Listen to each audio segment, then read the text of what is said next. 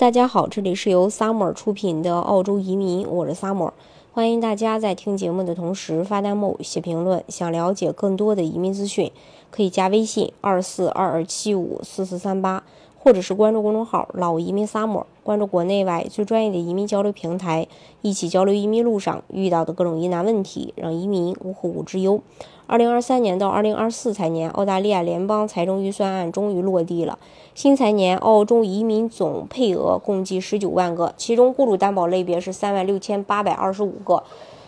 总数量增加了一千八百二十五个。根据澳洲移民律师对移民政策多年的经验，早在今年年初时就已经预测雇主担保将会迎，呃，全面迎来春天。澳洲内政部长五月初表示，在二零二三年底，四八二签证将新增获得永久居留途径。虽然目前还未完全落地新政，但雇主担保的好消息已经传传遍开来了。澳洲打分类技术移民和雇主担保移民本身就是技术类呃呃技术类别当中的两个形式，设立的目的都是为了弥补和解决澳洲技术岗位的空缺，所以红利期是同时存在的。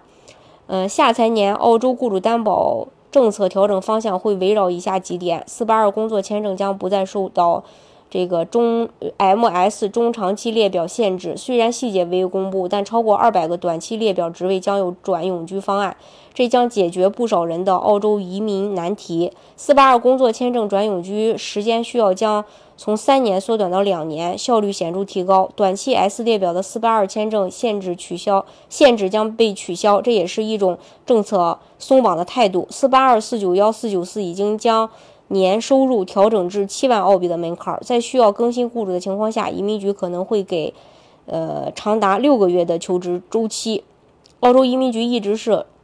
很多打分类技术移民低分者的备用方案，它不仅为大龄英文弱的申请人提供 Plan B 移民方案，也实打实的定为，呃，就是定向为澳洲特定的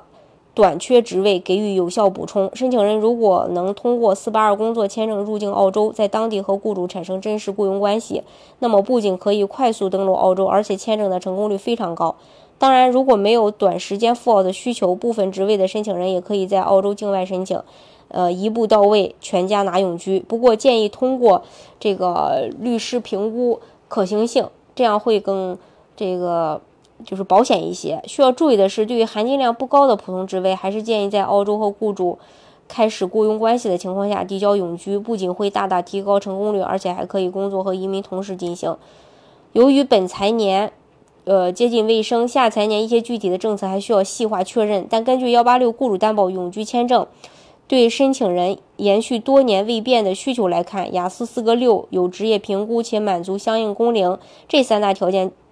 的模式很难变化。对于四八二工作签证下下财年的要求已经确认会更加宽松，毕竟雇主担保移民是有针对性的解决劳动力短缺和澳洲雇主招工难的最精准的。方式，澳洲雇主担保移民对于工作经验丰富但年龄和英文不太理想的朋友来说是非常不错的选择。毕竟技术移民的每个维度要求都比较高，很多时候属于可遇不可求，错过就只能错过的状态。澳洲技术移民是具有挑战性的，无论是英语还是工作方向或是 UR 拼分，并不是适合每个人。在技术移民得不到解决的情况下，不妨可以看一下雇主担保的可行性，可能别有一方天地嘛。